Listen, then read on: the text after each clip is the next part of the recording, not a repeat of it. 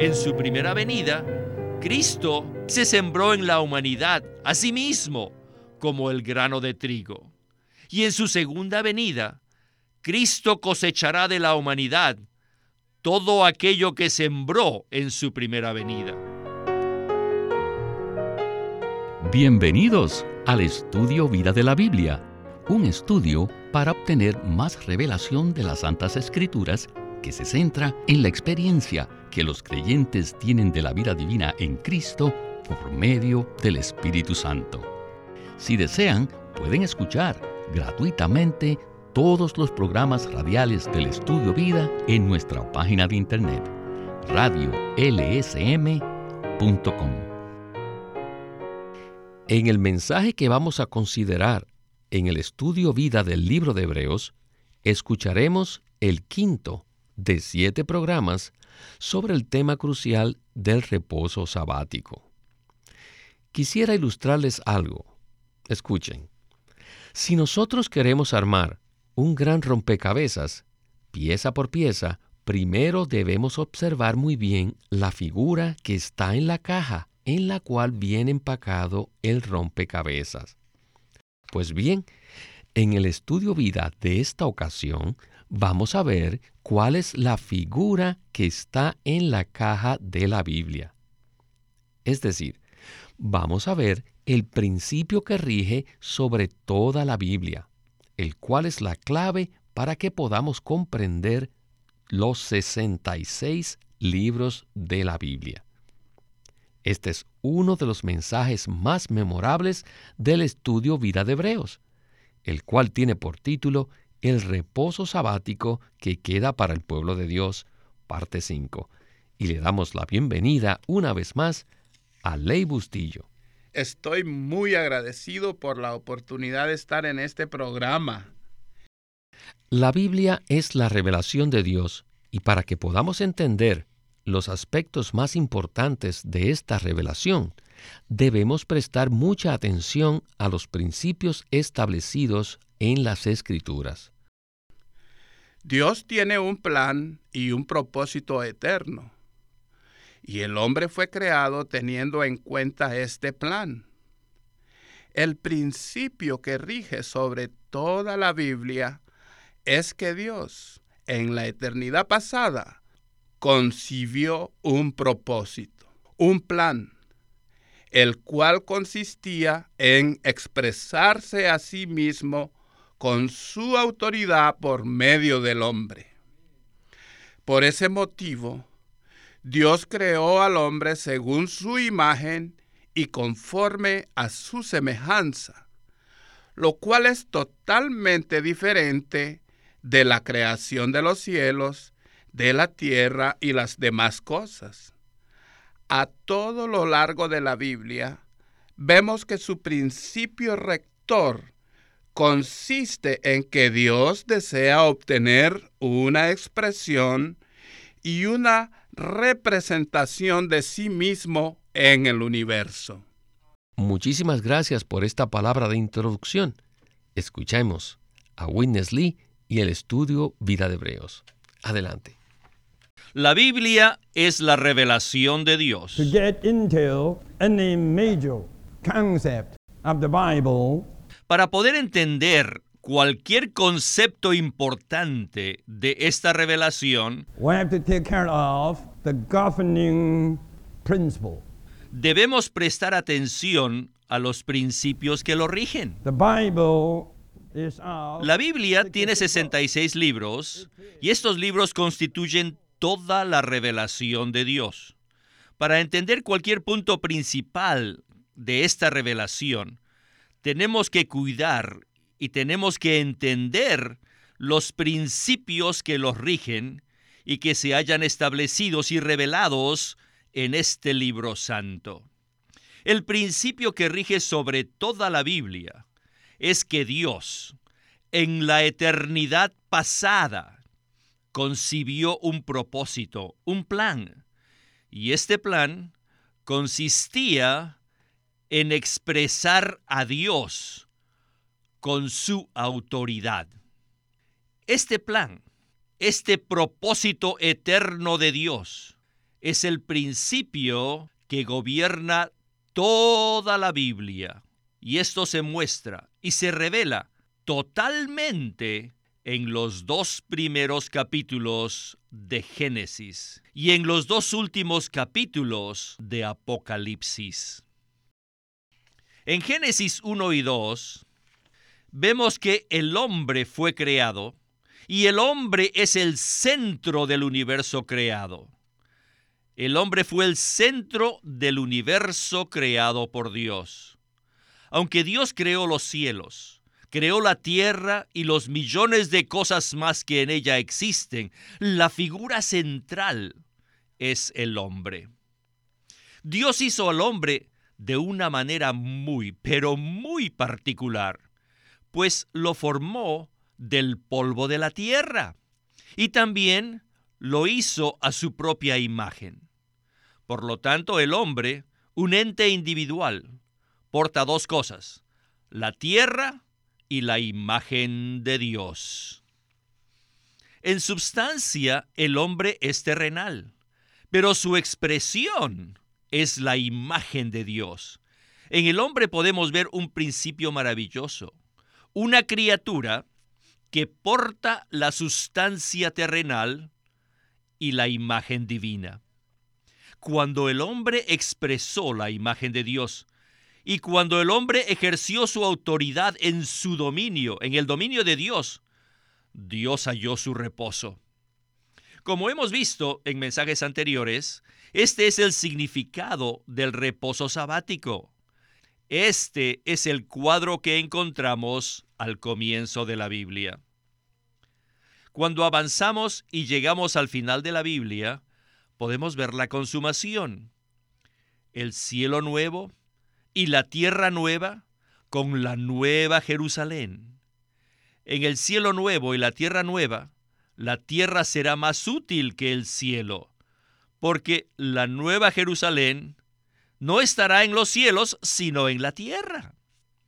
Si leemos Apocalipsis cuidadosamente, veremos que la nueva Jerusalén no se refiere a un edificio físico, sino a una entidad viviente, compuesta de personas vivientes, tales como Pedro, Juan, etc., como los doce apóstoles del Cordero y como las doce tribus de Israel. Esta ciudad, la Nueva Jerusalén, tendrá la semejanza de Dios y le expresará de una manera plena. Además, el trono de Dios estará en esa ciudad y la autoridad de Dios se ejercerá plenamente en ella. Este es el reino eterno de Dios. Por lo tanto, en la Nueva Jerusalén, Dios tendrá completo descanso y obtendrá su reposo sabático eterno. Esta revelación es el principio que rige en toda la Biblia.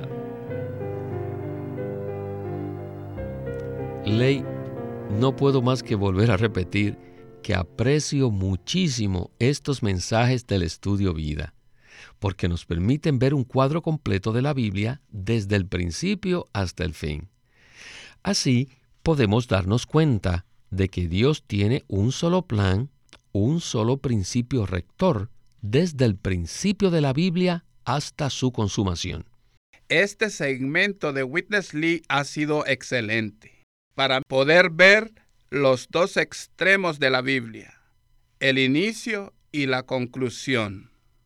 Esto nos permite ver que la Biblia tiene un pensamiento central, que consiste en que Dios, el Creador eterno, desea expresarse a sí mismo con su autoridad en el hombre.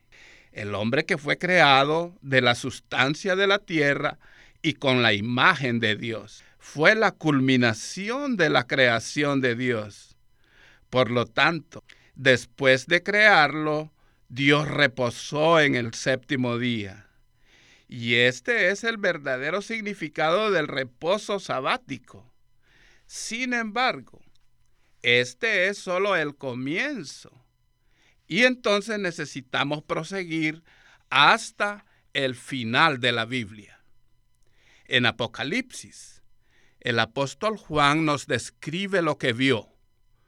En el capítulo 21, versículo 1 y 2 dice, Vi un cielo nuevo y una tierra nueva, porque el primer cielo y la primera tierra pasaron y el mar ya no existía. Y vi la santa ciudad, la nueva Jerusalén, descender del cielo de Dios, dispuesta como una novia ataviada para su marido. En ese periodo de tiempo, la tierra será más útil que el cielo, porque la nueva Jerusalén no estará en los cielos, sino en la tierra. La ciudad santa será una composición viviente que expresará plenamente a Dios de manera corporativa. Igualmente, allí también estará el trono de Dios y su autoridad será completamente ejercida. Al final, Dios tendrá un descanso completo y obtendrá su reposo sabático eterno. Bueno, vayamos a otro segmento del estudio Vida de Hebreos. Escuchemos de nuevo a Witness Lee.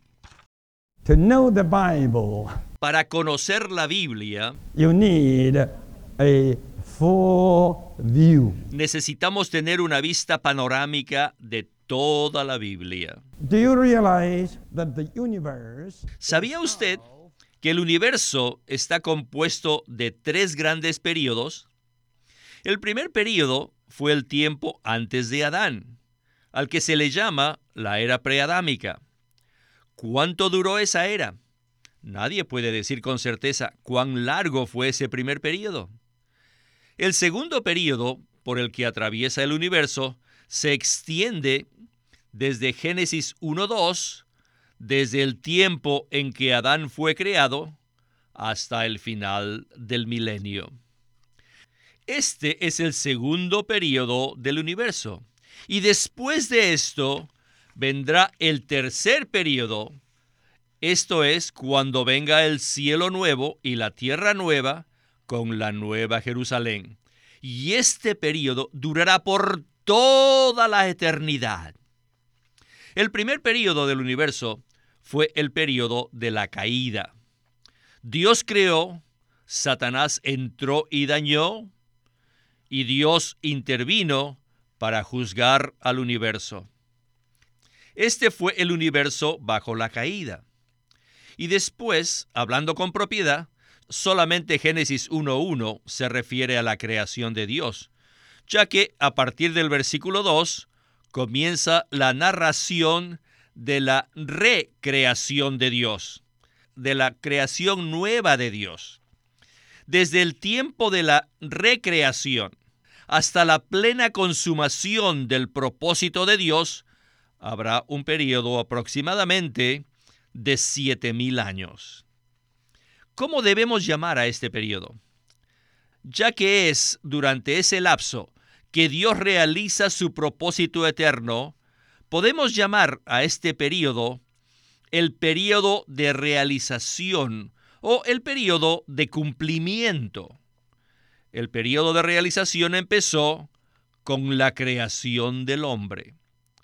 La segunda venida del Señor Jesús no concluirá este periodo de realización, ya que el cielo viejo y la tierra vieja todavía seguirán existiendo por otros mil años después de su regreso. Así que durante ese tiempo de mil años, el periodo de realización o de cumplimiento todavía continuará. Así pues, el cumplimiento del propósito de Dios empezó con la creación del hombre y se consumará, no cuando el Señor venga por segunda vez, sino al final del milenio. Después de este periodo de realización, vendrán el cielo nuevo y la tierra nueva con la nueva Jerusalén. Y ese será el periodo del reposo eterno, del pleno reposo sabático. Aleluya. Nuestro futuro es participar del reposo sabático eterno donde nuestro Padre, nuestro Salvador y todos nosotros nos hallaremos en reposo por toda la eternidad.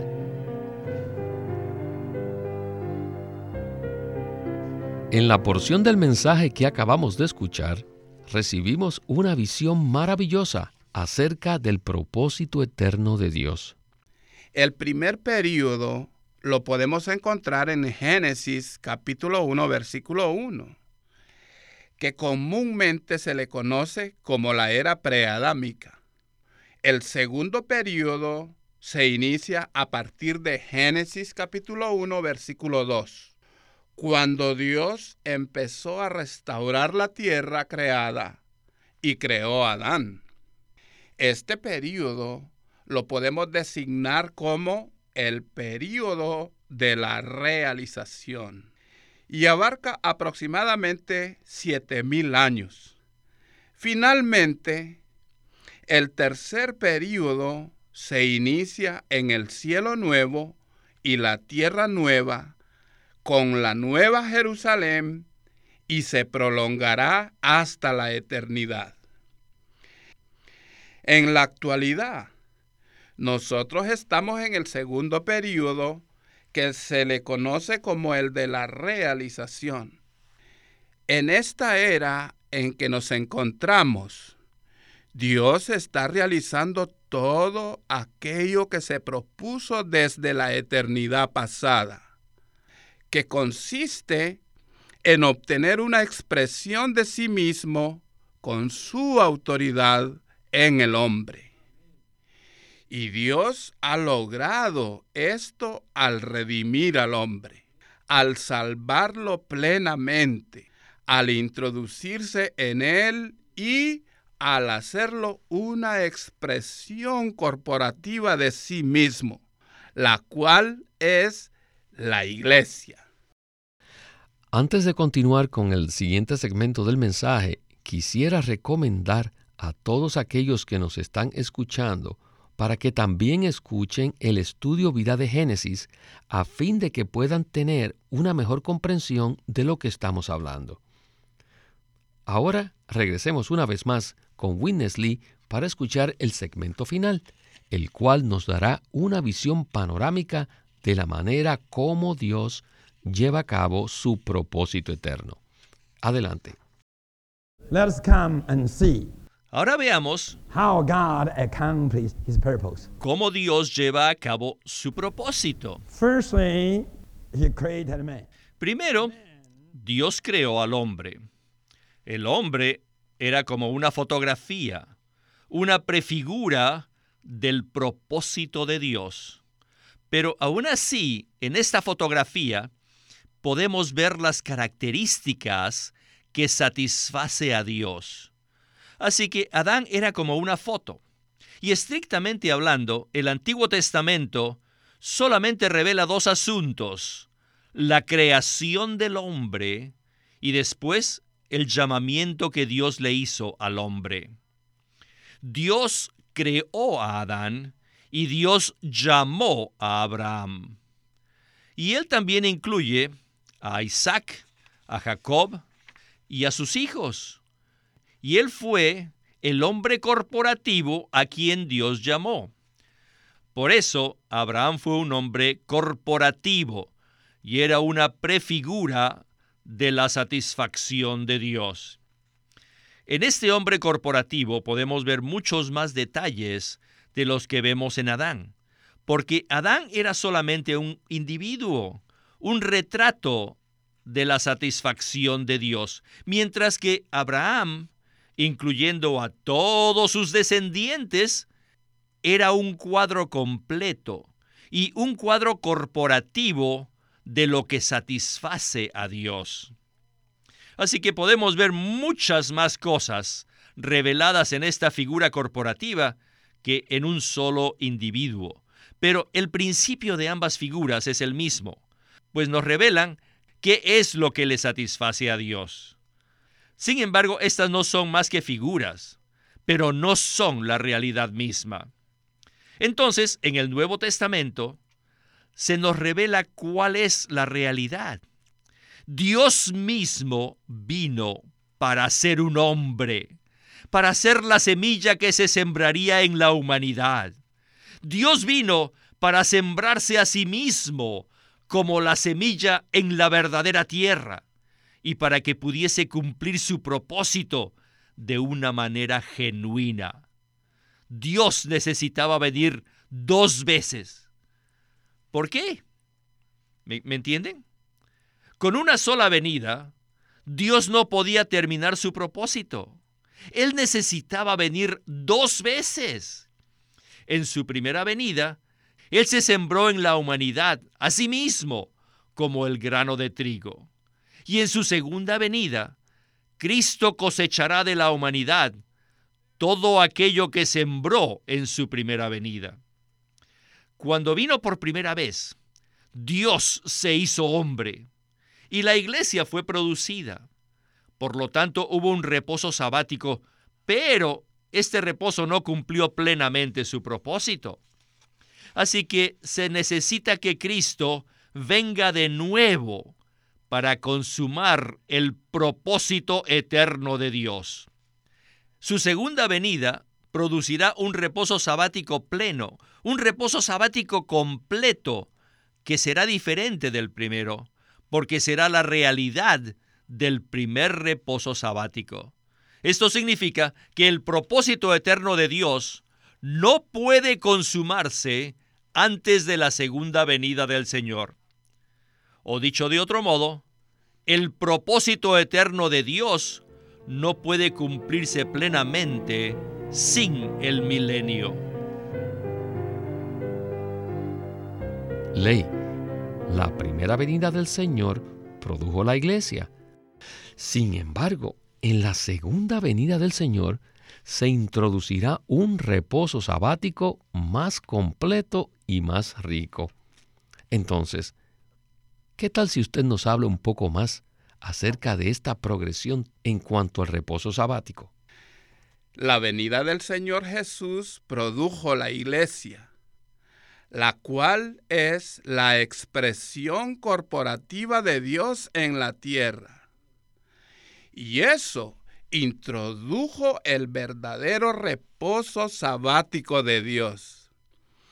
Pero gradualmente, a partir de este punto, Dios logrará obtener su reposo sabático más completo y eterno, el cual será el cielo nuevo y la tierra nueva con la nueva Jerusalén.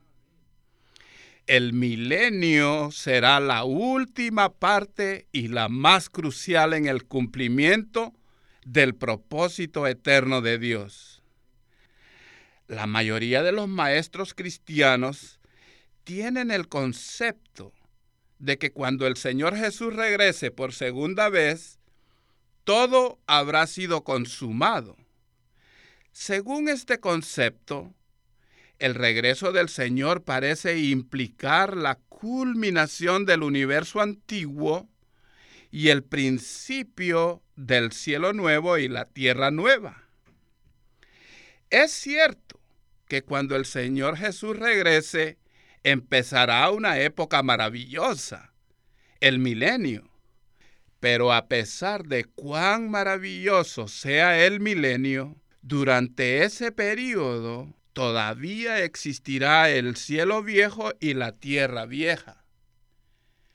El cielo y la tierra serán restaurados durante el milenio pero todavía no serán mudados de lo viejo a lo nuevo. Dicho cambio requerirá de mil años más, es decir, del reino milenario.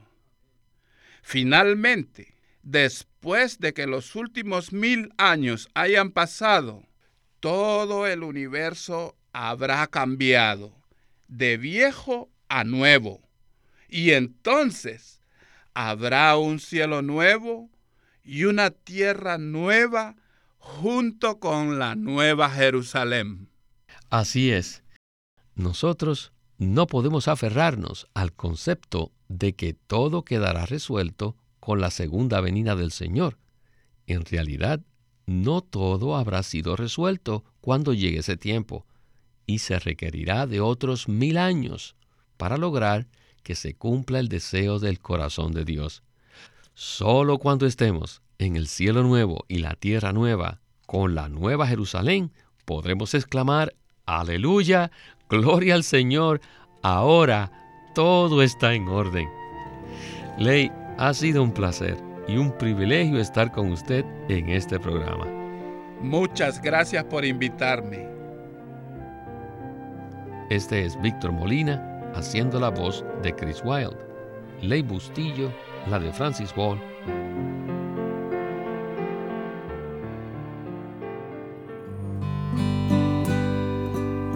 El quebrantamiento del hombre exterior y la liberación del espíritu. Watchman Nee profundiza en la revelación de lo necesario que es aprender a separar el alma del espíritu. Todo aquel que ha creído en Cristo y lo ha recibido tiene el deseo de crecer en Él. El mayor estorbo para crecer en la vida no es las circunstancias ni las dificultades, sino una mente que no es renovada, una voluntad que no se somete a Dios y una parte emotiva inestable. En el quebrantamiento del hombre exterior y la liberación del espíritu, Watchman Nee presenta un cuadro claro de la necesidad que el hombre exterior sea quebrantado a fin que la vida de Cristo que está en nuestro espíritu fluya como ríos de agua viva que reconforten y edifiquen al pueblo de Dios. El quebrantamiento del hombre exterior y la liberación del espíritu por Watchman Nee. Queremos animarlos a que visiten nuestra página de internet libroslsm.com. Allí encontrarán los libros impresos del Ministerio de Watchman Nee y Witness Lee, la Santa Biblia versión recobro con sus notas explicativas y también encontrarán folletos, himnos, varias publicaciones periódicas y libros en formato electrónico. Por favor, visiten nuestra página de internet libroslsm.com. Una vez más, libroslsm.com. O llámenos a nuestro teléfono gratuito 1-800-810-1149. 1-800-810-1149. Además, si desean, pueden comunicarse con nosotros enviándonos un correo electrónico a estudiovida.lsm.org. Una vez más, estudiovida.lsm.org.